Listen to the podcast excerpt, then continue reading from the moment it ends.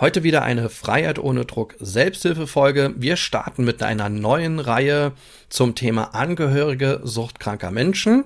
Und heute beginnen wir mit einer Situationsbeschreibung, also der Situation, in der ähm, Angehörige suchtkranker Menschen in die Selbsthilfegruppe kommen und beginnen mit einer kleinen Themensammlung.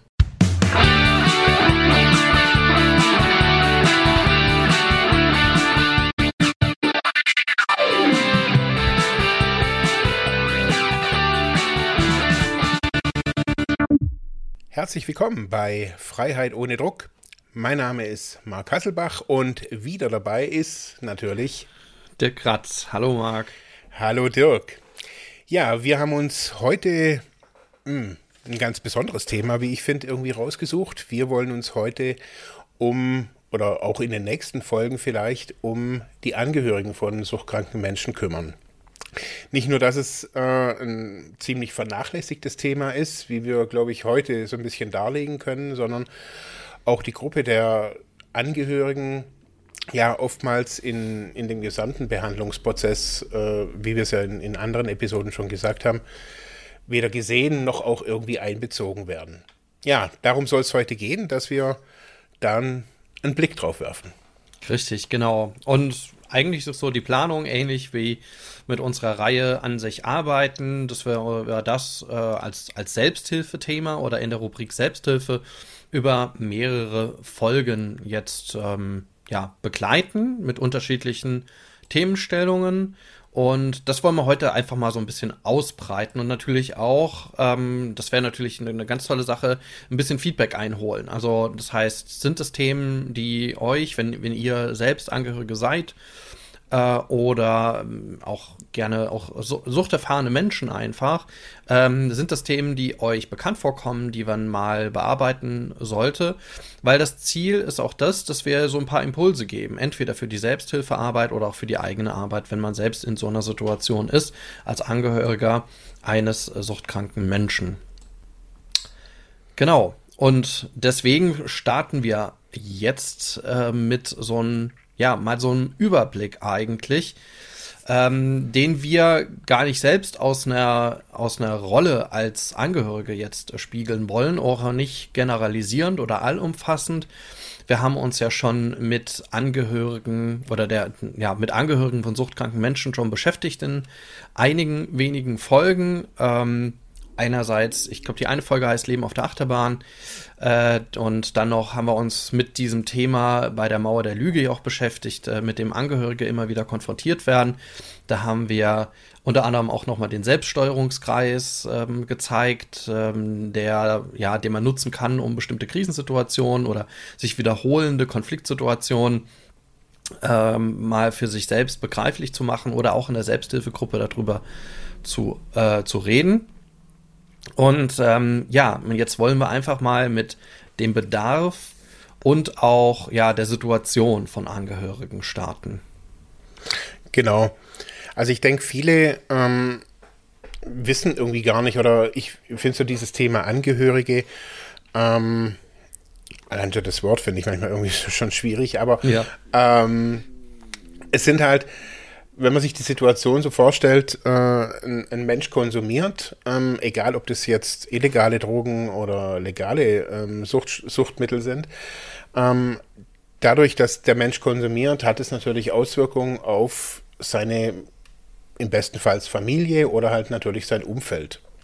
Und viele Menschen sind in Beziehung, ähm, nicht alle sind jetzt irgendwie alleinstehend, aber auch diese Suchterkrankungen, also wenn jemand immer, immer weiter reinrutscht, mehr, immer mehr dreht sich so im, im Alltag um den Konsum, ähm, dann, das haben wir für, für, also in verschiedenen Episoden schon dargelegt, entsteht so ein, so ein Lügenkarussell und, und, und, und, und. Und in diesem ganzen Strudel, sage ich jetzt einfach mal, von Lügen, Täuschungen, Beschaffung und so weiter von Suchtmitteln, zieht man natürlich unweigerlich sein, sein Umfeld mit rein. Ähm, mhm. Existiert er ja nicht irgendwie im, im luftleeren Raum, ähm, sondern eben die, die, die Partnerin, der Partner oder auch oftmals die Eltern ähm, sind dann natürlich auch mit involviert oder ähm, natürlich auch die Kinder. Ähm, alle sind da irgendwie in diesem ganzen Strudel mit gefangen. Kinder sind natürlich nochmal besonders betroffen, weil die ja. sich jetzt natürlich auch nicht selbst, ich sage jetzt mal, wehren können. Also da ist ja der Elternteil ist ja die, ist die Vorbildsperson äh, oder halt so die, die, die Person, die man liebt.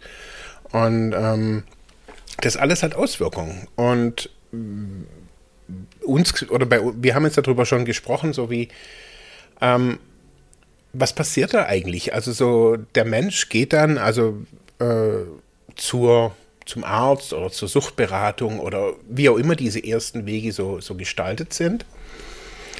Ähm, und dann äh, ist man so als Angehöriger, äh, ich sage mal, ob das jetzt, ob man jetzt als Partner da ist oder egal wie, ist man natürlich auf die Information des Betroffenen angewiesen.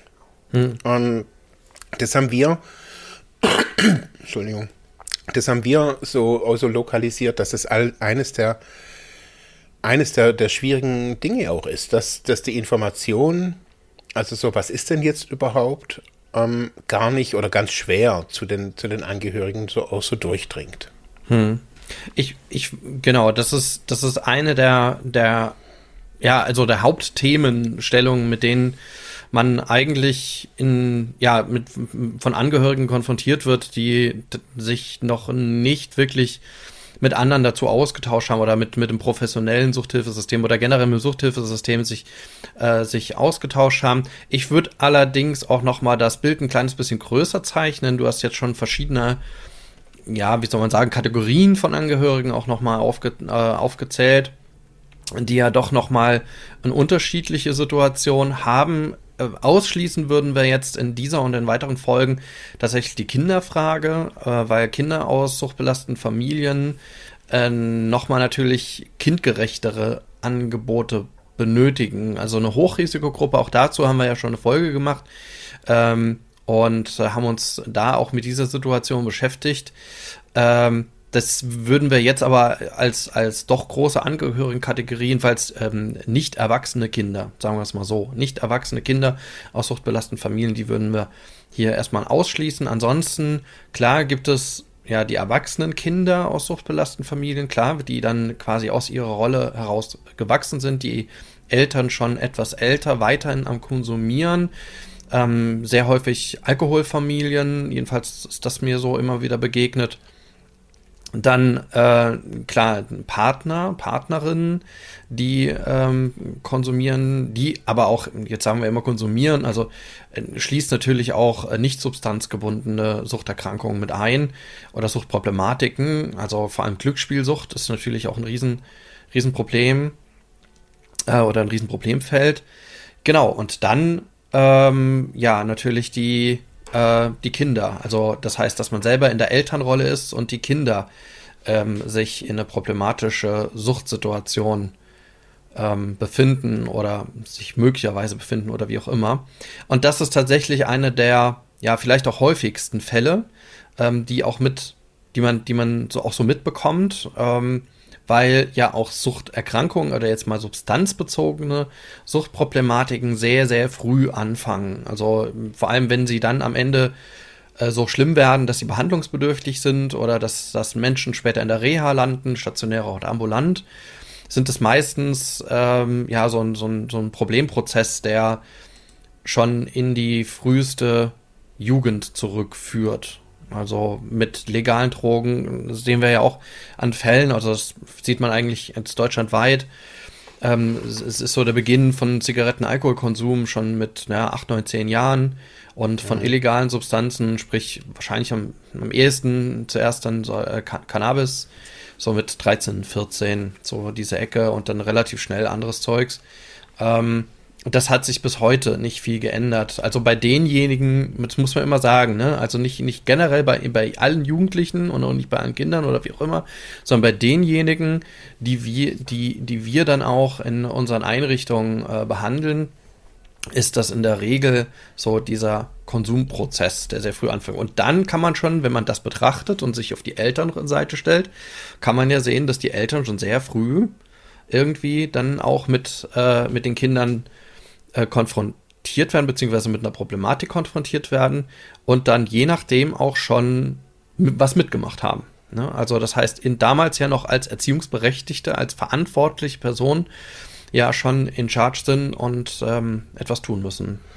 Und ich glaube, dass gerade, dass diese, diese Situation schon eine, eine, sehr außergewöhnliche ist. Also die man, oh, egal wie man das jetzt betrachtet, also es ist ein, ein, ein ein Ereignis im Leben, wenn man, wenn man feststellt, hey, mein Kind ist drogenabhängig oder konsumiert irgendwas oder man weiß vielleicht noch gar nicht, in welchem Prozess oder in welchem, also in welchem Stadium befindet sich das ja, äh, mein Kind vielleicht.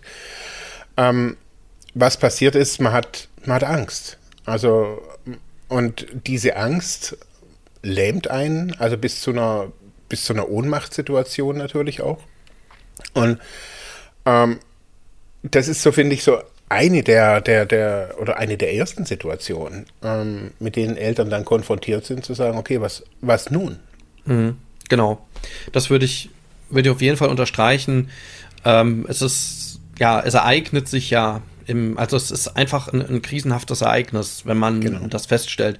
Wobei man noch mal ein kleines bisschen mehr differenzieren muss, äh, ab wann ist es tatsächlich eine Suchtproblematik, ab wann ist es irgendwie auch äh, schlimm, also in Anführungszeichen schlimm so, dass, dass hier auch eine Suchtberatung, Arzt etc. Behandlung irgendwie auch angreifen muss. Da gibt es auch noch mal so ein paar, ähm, ja, müssen wir ein bisschen ausdifferenzieren, weil es natürlich gerade bei was Medienabhängigkeit angeht, oder ich sag mal in Anführungszeichen Medienabhängigkeit, ich will den Begriff eigentlich nicht mehr verwenden, weil es weil, weil ich dem so ein bisschen kritisch gegenüberstehe, aber das ist ein anderes Thema. Ähm, aber jetzt gerade bei diesen Fragen ähm, bekommen wir auch intern im Therapieverbund immer mit, dass dass sehr früh einfach auch ähm, die, ich sag mal, der, der, der, der sprichwörtliche Teufel an die Wand gemalt wird. Also mhm. gesagt wird, ja, hier ist ein PC-Konsum, der sitzt nur noch oder spielt oder äh, oder die, ne, sitzt die ganze Zeit im Handy und ist das jetzt Abhängigkeit, ist das nicht, ist problematisch, so, dann braucht man immer noch mal ein Verständnis dafür, okay, was ist das, was ist das Problem, was dahinter steht. Bei einem äh, Konsum von illegalen Substanzen, äh, sehr häufig, wie gesagt, Cannabis, muss man auch noch mal differenzieren. Äh, ist das jetzt problematisch? Ist das jetzt tatsächlich eine Suchterkrankung? Ist das jetzt ein Gruppenverhalten? Nicht jeder, der Cannabis äh, konsumiert, wird sofort irgendwie abhängig. Ähm, aber nichtsdestotrotz, ja, aufgrund der, der Illegalität von Cannabis ähm, kann man ja schon sagen, ist eine gewisse justizielle Problematik auf jeden Fall im Hintergrund. Also das heißt, ne, es, es, droht eine gewisse justizielle Vorbelastung, falls das irgendwie offen wird, falls jemand mal erwischt wird und, und, und, und, und. Das heißt, es, es entwickelt sich schon eine gewisse Problematik. Ich sage das deswegen, weil es nicht, nicht nur und ausschließlich darum geht, dass jemand etwas konsumiert und dann eine Suchterkrankung entwickelt, sondern dass sich auch in diesem frühen Alter oder generell im, dass, dass sich so eine Suchtproblematik auch bevor die behandlungsbedürftig wird, möglicherweise auch schon zu einer Problemkonstellation entwickeln kann. Ja. ja, und deswegen zu einer Belastung auch gerade der Angehörigen wird. Also dann ist es weniger jemand, der vielleicht, also da hat man das vielleicht noch gar nicht gesehen oder mitbekommen, dass hier was konsumiert wird, ähm, aber auf einmal steht die Polizei vor der Tür und keiner weiß wirklich, was passiert ist. Oder mhm. ne, es, es, zeigt sich in einer anderen Form von delinquenten Verhalten bei, bei Jugendlichen, ja, dass sie auf einmal anfangen, irgendwelche Autos zu demolieren und man dafür ja. nicht weiß, warum. Oder kommt nicht mehr zur Schule oder oder oder. Ne? Also, also vielleicht um, um das halt so, so ein bisschen zu überschreiben, das ist mir halt jetzt auch mal wichtig, dass man einfach sagt, dass es gibt nicht die Pro Problemkonstellation und wenn ich jetzt äh, als Angehörige irgendwie ähm, äh, folgende, folgende Punkte feststelle und so eine Checkliste durchgehe und dann sage, okay, stimmt, äh, das ist jetzt eine Suchtproblematik. So, mhm. ähm, sondern dass sich hier diese Belastungssituation auch für Angehörige ganz unterschiedlich darstellt. Und ich glaube halt, also das, was wie du jetzt auch, auch geschildert hast, dass halt erstmal auch ein Unwissen da ist. Also ein Unwissen logischerweise ähm, über die Erkrankung. Also was ist Sucht, wie erkenne ich die und ähm, was sind Merkmale? Ähm, bis hin, also und ich glaube, das, das, das äh, unterstützt oder, oder ist vielleicht auch der Grund der Überforderung, dass ich mich nicht auskenne.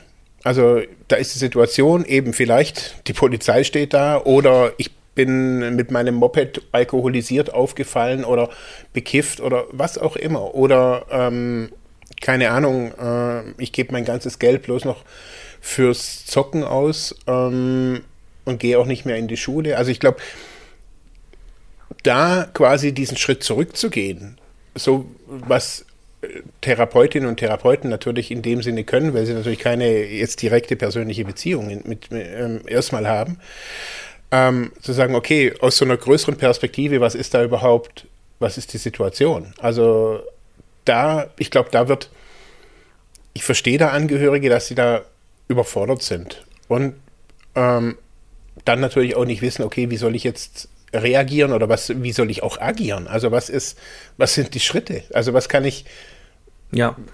Was kann ich tun? Deswegen finde ich das auch sehr gut, dass du das so eingeworfen hast. Also, dass, dass es erstmal grundlegend eine, grundsätzlich eine Krisensituation ist. Das heißt also eine Stresssituation, in der man einfach nicht vor und zurück weiß und erstmal überfordert ist. Und da muss man ja sagen, dass es allen gleich geht. Also, ob ich jetzt hier äh, der äh, die Psychologieprofessorin bin oder sonst wer. Also da, sobald hier tatsächlich familiäre Fragestellung da ist und eine Krisensituation da ist, ist man ganz anders betroffen. Ähm, also ganz anders auch in der Rolle als, als Angehörige auf einmal adressiert und, ähm, und dann weiß man einfach erstmal nicht. Also man kann sich vielleicht auch, vielleicht, vielleicht kann man sagen, jemand, der im, ja, im sozialen Bereich oder im therapeutischen Bereich ein bisschen erfahrener ist, kann da vielleicht mehr vielleicht besser darauf reagieren oder angepasster, whatever, aber ähm, das ist kein Garant. Also, ne, also deswegen äh, beschützt eigentlich auch, ich sag mal, sowas wie, wie Professionalität an der Stelle, was ja viele denken, so, schützt einen nicht erstmal vor Betroffenheit und schützt einen auch nicht vor familiärer Betroffenheit, dass das am Ende wirklich eine Stress- und Krisensituation ist, in der man erstmal nicht weiß, was man tun soll.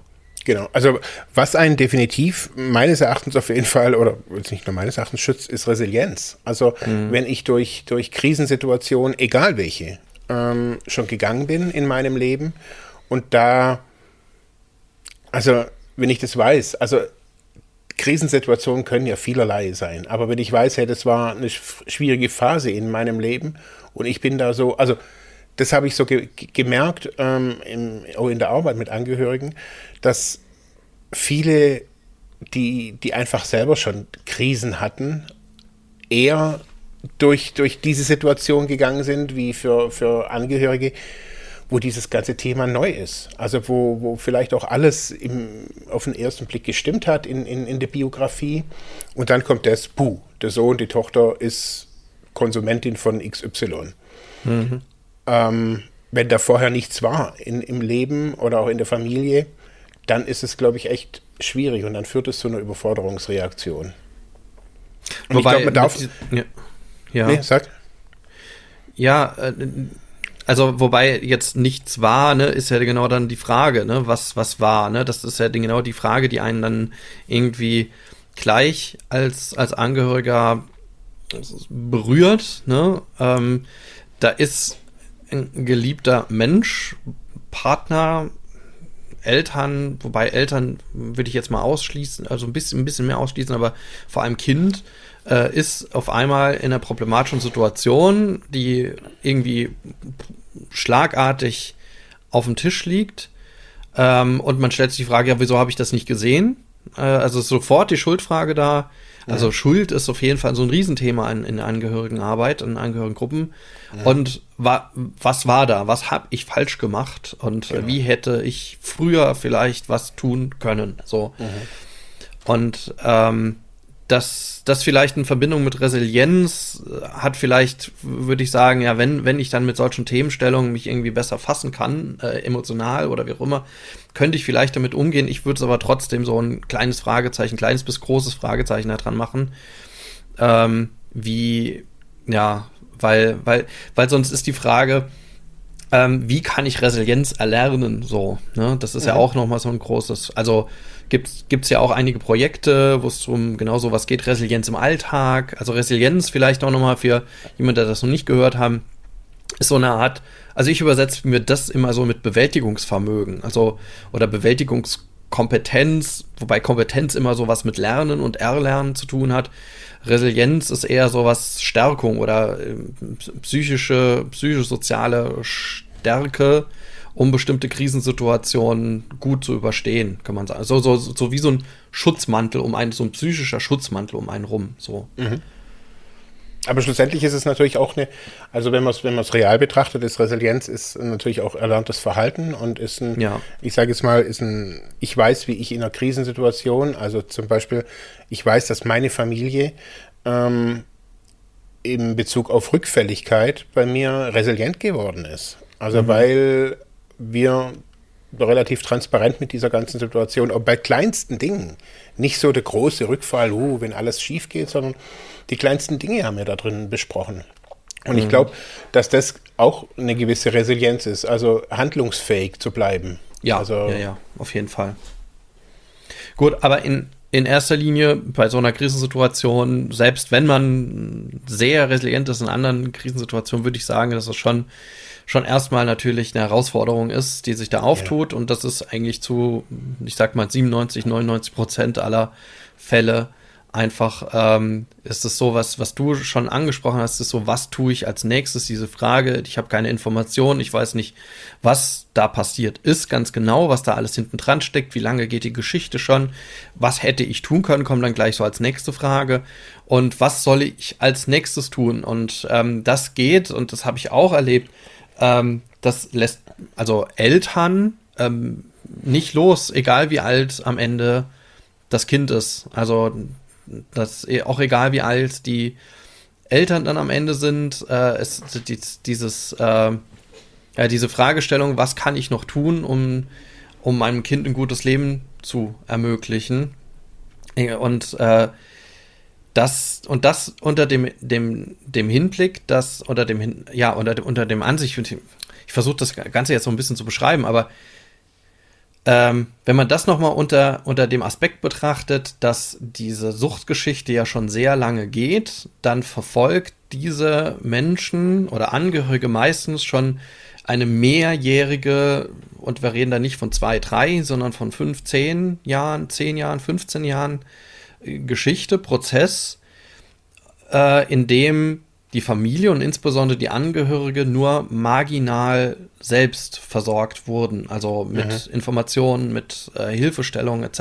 oder sich selber versucht haben, ein eigenständiges Hilfenetzwerk aufzubauen, was mehr oder weniger schwer ist in einem Bereich wie Sucht, der so hoch stigmatisiert ist, in Deutschland, äh, wie er nun mal ist. Das heißt, äh, es ist immer noch mal eine Frage, wie offen bin ich damit, dass jetzt mein Kind, mein Partner etc. suchtkrank ist und ich da irgendwas tun muss und dann mich selber auch noch mal als angehörige Person offenbaren muss und mir dann Hilfe suchen muss. Mhm. Also das be begleitet die Menschen, das will ich auch noch mal, das gehört, glaube ich, zum Aspekt Angehörige dazu, ähm, dass das äh, sehr lange schon ähm, die Problematik vorliegt und sehr spät bearbeitet wird. Sowohl bei dem der suchtkranken Person als auch im Familiensystem drumherum. Mhm. Und ich denke, dass, dass man da in diesem, in dem Zusammenhang natürlich zu dieser Stigmatisierung eigentlich dann auch sagen muss, okay, was, was passiert da? Und ich sehe das jetzt halt hier im, im ländlichen Raum, wo sich viele einfach auch kennen. Da schämt man sich. Also man schämt sich einfach über einen Makel, den man mhm. irgendwie hat. Also ob das jetzt das Kind ist, also ob das jetzt der Mann ist, also die Öffentlichkeit soll es nicht erfahren. Das heißt, äh, das wird erstmal, so wie du sagst, viele Jahre oftmals auch nur in den eigenen vier Wänden ausgetragen. Und man versucht da die, die Handlungsstrategien, die man halt kennt, irgendwie anzuwenden.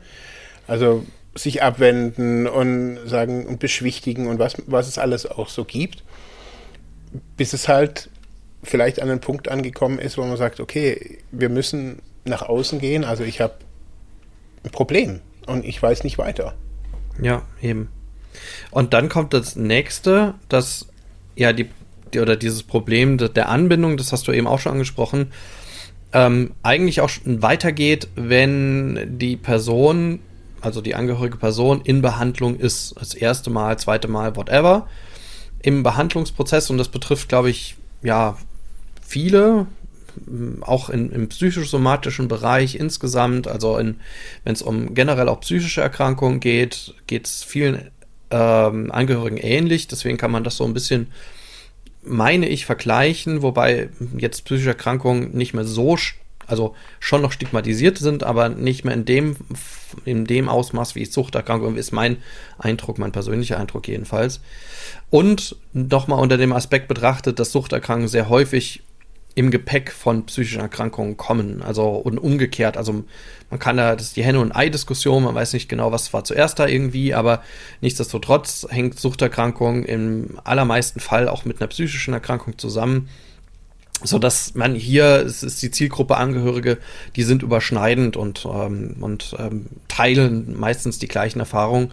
Vor allem, wenn es dazu führt, dass äh, auch äh, ja, psychosoziale Auswirkungen ähm, zu spüren sind, wie, wie gesagt, Kriminalisierung, Gewalt, komisches Umfeld, Freundeskreisumfeld etc., ne? also mit dem auf einmal klarkommen muss, komische Verhaltensweisen oder ja, ja, also mit denen man äh, umgehen muss und das, äh, das gehört irgendwie dazu und da ähm, haben dann, obwohl dann die Person in Behandlung ist oder beginnt, ähm, trotzdem Angehörige ein großes Defizit an Information und Wissen, weil sie in den allermeisten Fällen nicht in die Behandlung mit einbezogen werden oder nur ganz wenig. Also Ne, dann gibt es mal ein Angehörigengespräch, vielleicht auch bei der Aufnahme. Hier nochmal dezidiert, muss man, glaube ich, ausnehmen, wenn auch wieder Eltern mit, mit, mit kleineren Kindern oder Jugendlichen, die dann in der äh, Kinder- und Jugendpsychotherapie ähm, sind, äh, da ist es nochmal ein anderes Verhältnis. Also da schaut man nochmal mehr auf die Elternarbeit, aber sobald dann Kinder erwachsen sind, äh, dann endet die, äh, der Informationsfluss hier sehr stark. Ähm, und in den aller, allermeisten Fällen. Und man ist als Angehöriger darauf zurückgeworfen, entweder von der Person selber, also von der suchtkranken Person selber, zu erfahren, wie ist denn der Behandlungsverlauf, was tust du denn da, was, was passiert denn da jetzt so, wieso, was soll ich denn machen, wie soll ich mich verhalten und ne, man, man, man hat eigentlich fast nur, also fast ausschließlich ähm, die suchtkranke Person als Ansprechpartner. Und das ist natürlich absolut nicht ausreichend, weil die, das, das ist natürlich eine schwierige Beziehungskonstellation. Wie soll man da ein sicheres, vertrauensvolles äh, Verhältnis aufbauen, wenn man selber gar nicht weiß und nicht versteht, ähm, was da passiert gerade bei der Person? Mhm. Und es ist natürlich auch immer, also die, die betroffene Person, also ich sage jetzt mal, der, der, der suchtkranke Mensch, ist dann natürlich auch auf einer Ebene natürlich auch in, in eine Rolle gezwungen, quasi seine eigene Situation neutral zu bewerten und, und neutral weiterzugeben. Also im besten Falle, sage ich jetzt mhm. mal. Ähm, ich finde, es ist äh, in dieser Situation, also ich kenne das ja auch, aber es ist, es ist nicht wirklich machbar, wenn man es immer durch die eigene Brille anguckt. Äh, man will nie das Problem so sehen, entweder so schlimm oder so, egal wie, wie es halt wirklich ist. Das heißt, man gibt es dann, also es ist immer so eine Art stille Postprinzip. Also ja, so, dass ja. man halt immer nur gefilterte Informationen weitergibt. Und schlussendlich erzählen die meisten halt dann einfach auch nur über sich. Also es geht ja für den Suchtkranken erstmal als Fokus um sich selbst, um, um selber zu gesunden. Und nicht darum, dass der Angehörige, also der Partner, die Partnerin irgendwie gesundet, sondern äh, ich sage es mal ganz hart ausgedrückt, die Krankenkasse oder die, die Rentenversicherungsträger zahlen nicht für die Family äh, so oder halt für die ganze Familie, sondern äh, halt nur für eine Person.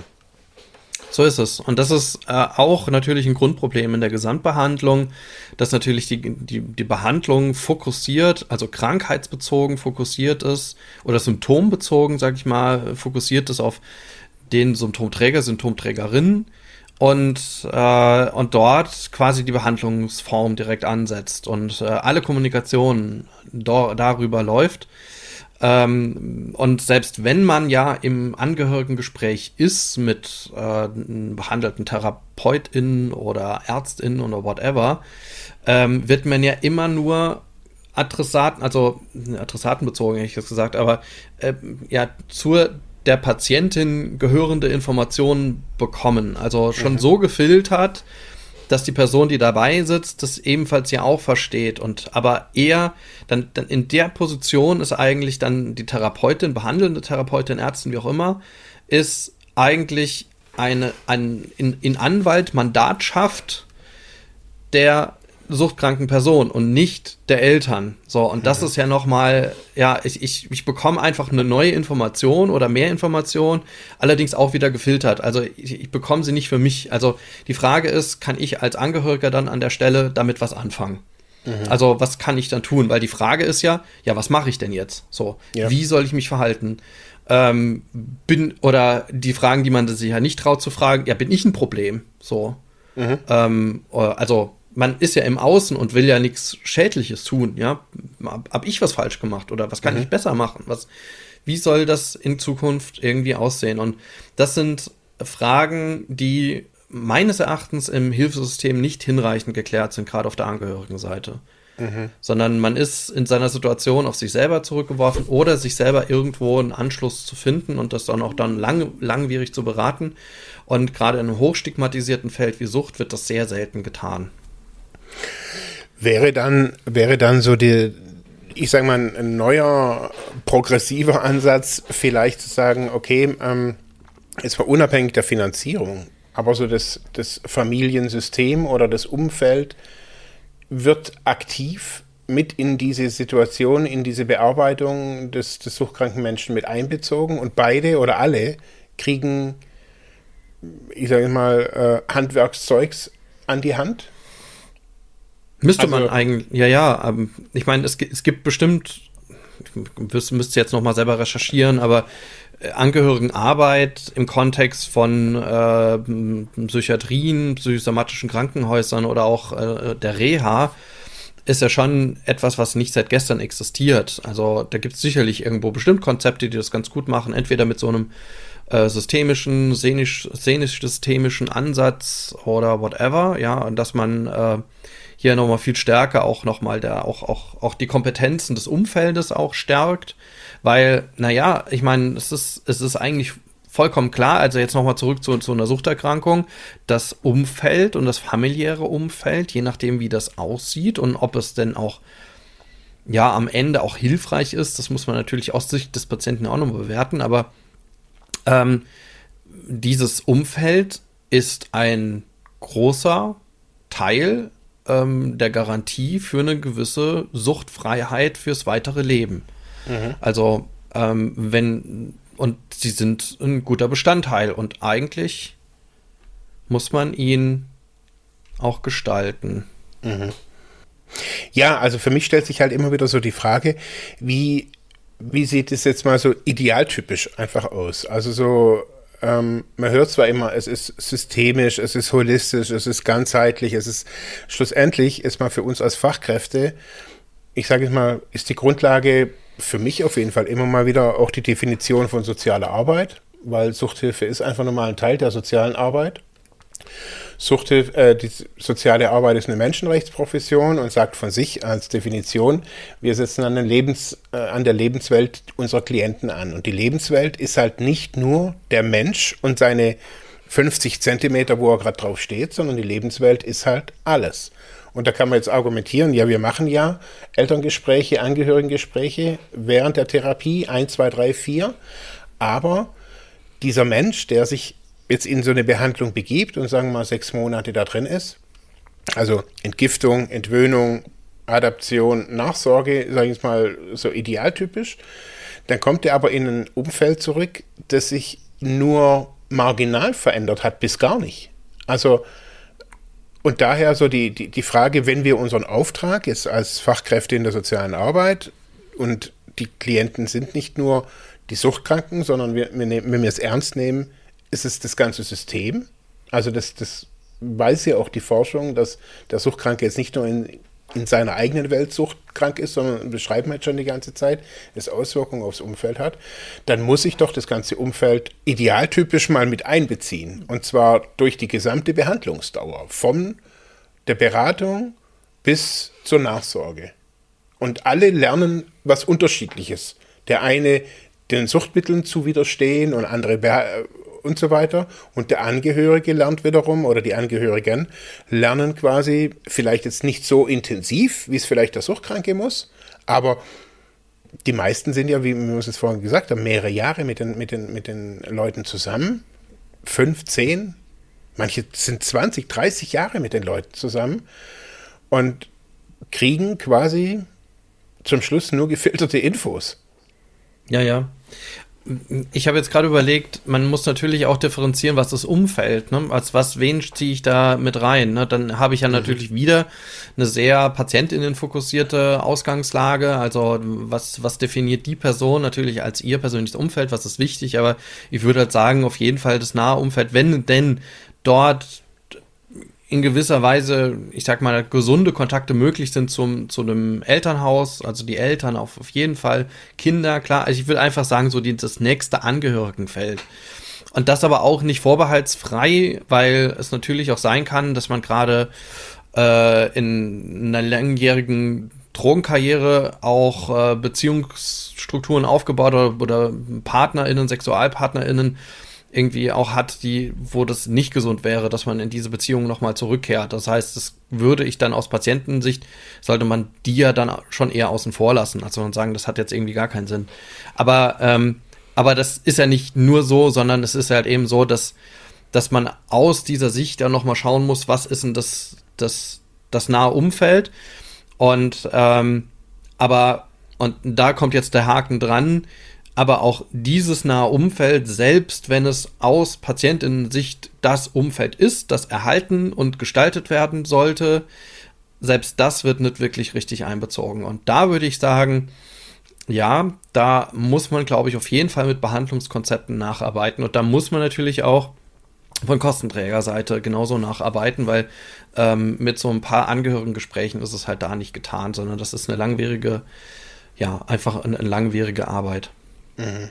Und was, was auch fehlt, sind aus meiner Sicht halt wirklich auch Behandlungskonzepte, die da, die man da anwenden könnte. Familientherapeutische Behandlungskonzepte. Und wenn man dann jetzt auf die Familientherapie nochmal schaut, dann ist es halt auch keine Leistung, in der, die in der Regel bezahlt werden würde von der Krankenkasse, sondern in der Regel mhm. ja nicht.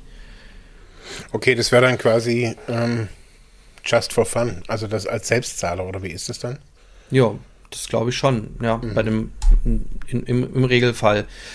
Wenn es natürlich um ähm, sowas wie sozialpädagogische Familienhilfe geht, also geht da wieder um minderjährige Kinder. Da kann es auch sein, dass natürlich das Jugendamt das übernimmt und bezahlt. Aber in der Regel, wenn alle erwachsen sind, da muss man mhm. erstmal lange auf der Suche, auf die Suche gehen, dass das jemand finanziert. Also ich, ich kann das auch aus, vielleicht ganz kurz auch aus eigener Erfahrung nochmal ähm, unterstreichen. Also es war bei mir auch so, dass alles, also so mein, mein eigener Behandlungsprozess ähm, war da schon natürlich irgendwie abgedeckt, aber alles, was folgte, das, was ich vorher gesagt habe, so unsere Familienresilienz, ähm, das war unser Privatvergnügen. Ich nenne es jetzt einfach mal so. Also das haben wir aus eigener Tasche bezahlt, sowohl meine Frau wie auch ich. Ähm, all die Jahre ähm, und haben aber auch gemerkt, dass es schlussendlich immer wieder darum geht, äh, auf unsere erste Episodenreihe da, dass, dass jeder an sich selber arbeitet. Ähm, das ist vielleicht ein Langzeitziel, aber ähm, für mich war das schon immer und auch während der Therapiephase war das, war es der Einrichtung wichtig, dass diese Angehörigenarbeit ähm, besonders am Ende der Therapie einen, Fok einen wirklich einen wesentlichen Fokus äh, bekommt. Und es wurde uns so ein bisschen so an, an die Hand gelegt, also so, oder auch angeraten, das weiterzumachen. Ähm, jetzt nicht nur intensiv und jeder muss stationär in irgendeine Einrichtung, sondern dass man aktiv sein Umfeld und das war eben nicht nur auch das Familienumfeld, sondern ich habe das mal so ein bisschen versucht bei mir, ähm, auch das berufliche Umfeld auch mit einzubeziehen. Ähm, da muss man natürlich auch ein bisschen auch hingucken, ähm, aber viele Personalleiterinnen und Personalleiter sind da ja mittlerweile auch offen, zu sagen, okay, wir erkennen das jetzt nicht nur als Makel an, sondern ähm, wir arbeiten da auch damit und erkennen auch unsere Rolle da drin. Und sei es drum, dass, dass man sagt, okay, man stellt gibt es vielleicht in vielen Einrichtungen nicht mehr, aber man stellt die Bier- und Getränkeautomaten ab und sagt, okay, das macht man nicht mehr. Also als ich eine Ausbildung damals gemacht habe, da gab es halt noch in jedem Laden irgendwie einen, einen Bierautomat. Mhm. Ähm, und das ist so eine, auch so eine berufliche Sicht, zu sagen, okay, jetzt nicht, man schont die Leute, aber man versetzt die vielleicht in eine Position, wo, wo es ihnen besser geht. Also ich finde, also das, das, das, die Einbezug, also der, der Einbezug des Umfeldes, ähm, finde ich, klar ist Privatvermögen, aber ich finde es auch äh, Privatvergnügen, äh, aber ich glaube, dass es wichtig ist, das, das nachher einfach auch zu pflegen. Ja, das auf jeden Fall. Also, aber wenn ich mich jetzt nochmal auf, auf Angehörige nochmal drauf beziehe und noch dieses Wissensdefizit, was ja ich in eigentlich jeder Familiengeschichte so gehört habe, jedenfalls mit den Angehörigen, denen, denen ich zu tun hatte und äh, mit denen ich gearbeitet habe, ähm, dann ist es nicht nur am Anfang, sondern über sehr lange Zeit eines der Hauptthemen. Äh, was passiert gerade mit der, der suchtkranken Person oder die Person, um die es geht? Ähm, wie ist der Behandlungserfolg, aber auch um zu verstehen, was ist überhaupt das Störungsbild? Warum kam das denn so? Ähm, und wie bin ich da selber mit betroffen? Und diese Fragen, die kriegt man mh, hm, nicht, ähm, nicht, nicht befriedigend erzählt. Ne? Also das heißt, ähm, wenn ich natürlich die so kranke Person frage, was was war so meine Position da drin? Da kriege ich irgendwas gesagt und dann kommt gleich so der, der Schuldkomplex hinten dran und dann kommt äh, noch mal irgendwie, dann, dann laufen noch mal ganz andere Filme ab. Also um, um das auf dieser Beziehungsebene mit der Person selber zu klären, ist das, das, das ist, ich würde sagen, fast unmöglich oder das ist ja. unmöglich. Ähm, weil ähm, einfach hier die, die, die Rollen ähm, nicht diejenigen sind, die das klären könnten. Oder alle, alle Fragen, dieses Wissensdefizit allumfassend klären könnten, sondern ich brauchte eigentlich eine neutrale Person oder eine neutrale dritte Person. Und die gibt es in der Regel jetzt erstmal so vom Behandlungssystem her nicht. Mhm. Ähm, und aber wie macht man das? Ne? Das ist die Frage, da haben wir uns ja auch in der Mauer der Lüge äh, so mit beschäftigt, jedenfalls hier mit diesem Problem, wie kann ich der suchtkranken Person vertrauen, dass sie sich an die Dinge hält, die wir jetzt auch abgesprochen haben untereinander. Also da ging es so nochmal um Regelsystem. Wir haben ein Regelsystem etabliert und und die verschweigt mir aktiv bestimmte Dinge oder erzählt sie nicht vollkommen. Also diese Frage mit, wie ehrlich ist die Person, wie gut ist die Vertrauensbeziehung zu der Person, das ist ein, ein ständiges Thema, aber ich brauche trotzdem irgendwie bin ich damit beschäftigt als Angehörige dieses die, die, diese Information oder dieses dieses Wissen irgendwie zu bekommen, um dann selber auch warum, ne, warum? Ja, um selber die eigene Handlungsfähigkeit zu behalten, ne, um selber ja. zu wissen, wie soll ich mich denn jetzt verhalten? Weil und das unterstelle ich jetzt auch mal, die wenigsten irgendwelche bösen Absichten haben oder, oder irgendwelche eigenen genau. hinterhältigen oder was auch immer, um, um der Person zu schaden, sondern eigentlich geht es ja irgendwann darum, de, der Person was Gutes zu tun, die Person zu unterstützen, ihren, ihren Behandlungsverlauf, damit die irgendwann ein suchtfreies, selbstbestimmtes Leben irgendwie führen kann. Äh, ja, und äh, damit damit es der Person besser geht und natürlich damit im Ende die Familie wieder liebevoll miteinander umgeht, damit man einfach ein, ein harmonisches Miteinander hat, damit es irgendwie gut läuft. Wie harmonisch es auch immer in Familien ist, ja, das ist dann ein anderes Papier. Klar, aber ich glaube äh, schon, dass man genau das als ja. Ziel hat, ja. Ja, und, und diese Zielvorstellung, die, die kann ich nicht einfach ausknipsen, sondern die ist einfach da und dieser Bedarf muss oder soll gefüllt werden. Und da kommen wir ja zu diesem Thema mit na, warum denn Selbsthilfe dann an der Stelle?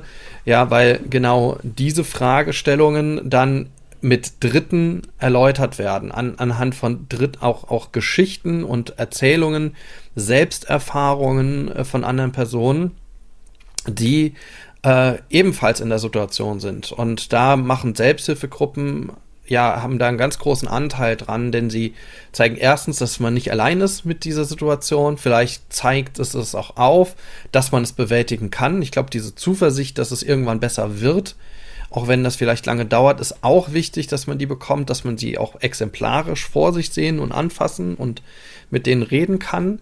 Und das nächste ist, dass man einen Ort findet, an dem man ähm, ja Informationen vielleicht bekommt, gegenseitig austauscht. Mhm. Auch wenn es nicht am Ende alles sein wird, ne? Weil natürlich können auch Fremde nicht, die kennen ja nicht meine suchtkranke Person, um die es geht, oder die Person, um die es geht, die kennen die ja nicht und kennen auch nicht die Geschichte ganz genau, aber ähm, nichtsdestotrotz bekomme ich dort einfach ein bisschen mehr ein anderes Gefühl dafür. Und ich denke, für viele ist natürlich auch dieses Thema an sich Selbsthilfe schon mal ein ganz unbekanntes Thema. Also auch wenn wir ganz extrem viele Selbsthilfegruppen in Deutschland ja haben, auch organisierte Selbsthilfegruppen, ist es halt auch noch nicht so wirklich ein, ein massentaugliches Thema. Also dass man sagt, okay, ähm, ich stehe da auch dazu, ähm, wie das jetzt in manch anderen Ländern ist, also wo so dieser ähm, ja, die, dieser, in, in den Staaten nennt man das Support Groups, also diese Unterstützergruppen, ähm, was ganz anderes sind. Also, dass sie teilweise in, in, wirklich ein wesentlicher Teil auch von, von den Gemeinschaften dort sind. Ähm, und ich glaube eben, dass diese, die, die, Information, was ist eine Selbsthilfegruppe überhaupt? Mhm. Also so, und auch wie, wie viele unterschiedliche Gruppen gibt es da auch? Und ich habe ja also ich finde, ich habe in der Selbsthilfe wirklich nur tolle Erfahrungen oder fast ausschließlich tolle Erfahrungen gemacht und zwar nicht, weil mir die Leute so toll geholfen haben, also weil sie so tolle Ratschläge oder was weiß ich was haben, sondern man kann sich da einfach die Geschichten der anderen anhören. Und das ist das Tolle. Also man muss da ja gar nicht am Anfang oder eigentlich muss man nie irgendwas sagen. Man kann einfach anhören und kann für sich selber Rückschlüsse ziehen. Zu sehen, hey, wie, wie geht die Person XY mit der Situation um? Was haben die gemacht? Was für Herausforderungen haben die gemeistert? Wie haben sie die gemeistert? Und also ich war ja lange so ein bisschen von diesen ganzen A-Gruppen, also mit den zwölf Schritten so sehr angetan, mhm. ähm, weil es in diesen Gruppen ähm, nicht um die, also für mich jetzt nicht primär um diese zwölf Schritte ging, sondern weil man permanent bei sich geblieben ist. Also man hat so gut wie nie Ratschläge gegeben oder Tipps oder mach doch mal, sondern man hat immer es nur angehört.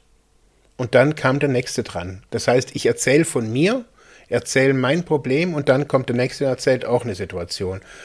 Und dadurch, durch das wiederkehrende, ähm, also man geht immer wieder in diese Gruppen, lernt man was über sich selbst und lernt was auch über andere. Und, und mhm. lernt, so wie du sagst, nicht nur, ich bin der ein, also ich bin nicht der Einzige mit der Situation, sondern auch, wow, auch die Reaktionen der Angehörigen sind teilweise ja gleich. Die Reaktionen der Betroffenen sind gleich. Und dann kann man, dann entfaltet sich, glaube ich, Hilfe richtig und auch so das Potenzial von Selbsthilfe, dass man sieht, wow, ähm, ich habe Verbündete im, im, mhm. im Kampf gegen diese Krankheit.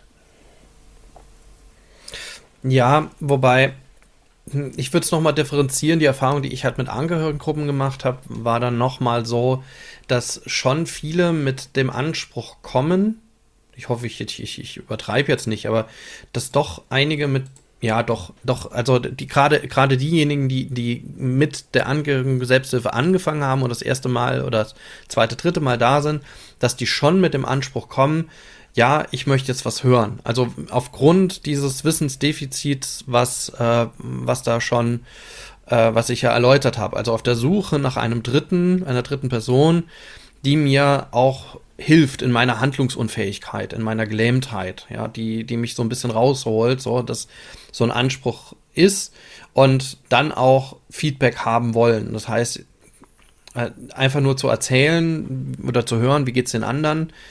Ähm, ich, also das ist, das ist schon eine, ein wichtiger Schritt überhaupt, einfach auch äh, die eigene Situation dann auch zu erläutern und auch zu hören, was ist natürlich bei den anderen. Aber viele fordern das doch dann ein. Ja, mhm. und da muss man überlegen, inwieweit ist natürlich so eine Selbsthilfegruppe dann ein Ort, an dem das stattfinden kann und in welcher Form. Ja, bei äh, äh, elaborierten Angehörigen Selbsthilfegruppen, deswegen finde ich es eigentlich auch gar nicht schlecht, wenn die auch angeleitet sind von, von externen, also von, was heißt extern, also von äh, von einem, einem nicht betroffenen äh, Elternteil, vielleicht auch eine Mitarbeiter, Mitarbeiterin von einer Suchtberatungsstelle etc., dass man da einfach so eine, so eine Moderationsfunktion irgendwo drin hat. Ähm, das ist auch meines Erachtens auch ein Modell, nach dem natürlich dann auch Angehörigengruppen eigentlich ganz gut funktionieren äh, und vielleicht auch ein kleiner Gegensatz sind zu ähm, zu Sucht-Selbsthilfegruppen an sich, die sehr häufig ja selbstbestimmt sind durch Ex-User, ja. Ähm, und dort die Erfahrungen austauschen. Also ich würde würd das schon eine Differenzierung machen zwischen den unterschiedlichen Betroffenheitsgruppen und der, der Betroffenheit der Gruppen. Mhm. Ja, ähm, aber nichtsdestotrotz, äh, dass diese diese äh, Angehörigengruppen ähm, können natürlich nicht nur durch den Austausch irgendwie dieses Wissensdefizit bearbeiten, sondern natürlich auch durch externe. Ähm, entweder durch halt selbst betroffene Suchtkranke. Ich habe das im Anet-Projekt bei uns gesehen. Also das war so ein, ja, ein Forschungsprojekt äh, zum Thema angehörige Netzwerke, Unterstützungsnetzwerke. Ist auch übrigens in der Folge Leben auf der Achterbahn mit drin. Da haben wir das auch verlinkt. Ähm, das können wir hier nochmal in den Show Notes, also die Folge nochmal verlinken dazu. Ähm, und äh, da war der Anspruch auch von anderen Suchtkranken zu hören, die in der Behandlung sind, wie geht es denen? Also explizit an einem anderen Beispiel zu hören, wie geht es denen, ohne die Betroffenheit des direkten Angehörigen zu haben, sondern mal zu hören, ja, wie, was, was, hast du gemacht und wie auch immer, ah, das ist so und was machst du in deiner, äh, also da haben wir dann ja auch Angehörigengruppen in unseren Kliniken gemacht, zusammen mit äh, damals aktuellen PatientInnen und das hat ein großes Potenzial entfaltet auf, auf allen Seiten, ja, sowohl mhm. auch die PatientInnen hatten damit eine Konfrontation ja mit, mit Elternrollen, in diesem Falle waren es eigentlich alles Eltern, mit Elternrollen, ähm, die nicht ihre eigenen Eltern waren. Das heißt, man hatte auch hier alle Konflikte, alle die ganze Eltern-Kind-Beziehung, die einem persönlich ist, hatte man erstmal weg und man konnte sich ganz explizit nur mit diesen Rollen beschäftigen. Ich als suchtkranke Person und die als angehörige Person, ohne dass ich eine persönliche direkte Betroffenheit irgendwie dann drin hatte. Und da, da ist, glaube ich, so ein da, da, da kann man auf dieser Sachebene viel, viel besser miteinander reden und kommunizieren und bekommt auch nochmal ganz andere, ja, auch Handlungsanweisungen. Also auch, mhm. an, nicht Handlungsanweisungen ist falsch, also, Hand, also, also so, ja, nicht nur Tipps, aber so, so ein, für sich so ein Feedback, mit dem man einfach gut arbeiten kann, so würde ich einfach mhm. sagen. Aber ich glaube schon, dass es schon so, ein, so, ein, so, eine gewisse Handlungsanweisungen sind. Also ich glaube, man, man will die ja auch. Also das, was du sagst, was wollen die? Die wollen Informationen und die wollen schlussendlich wissen, hey, wie, wie kann ich, was kann ich tun? Nicht nur, was soll ich wissen, sondern was kann ich tun, aktiv. Und das ist ja auch das, was hast du ja vorher auch gesagt, was aus den Selbsthilfegruppen selber immer wieder auch kommt, ähm, ist dieses, ähm, wie können wir, also was ist mein Part da drin? Und ich glaube, dass, ich finde auch, dass es zum einen diese Austauschgruppen, glaube ich, geben sollte. Also ich glaube, dass die ganz wichtig sind.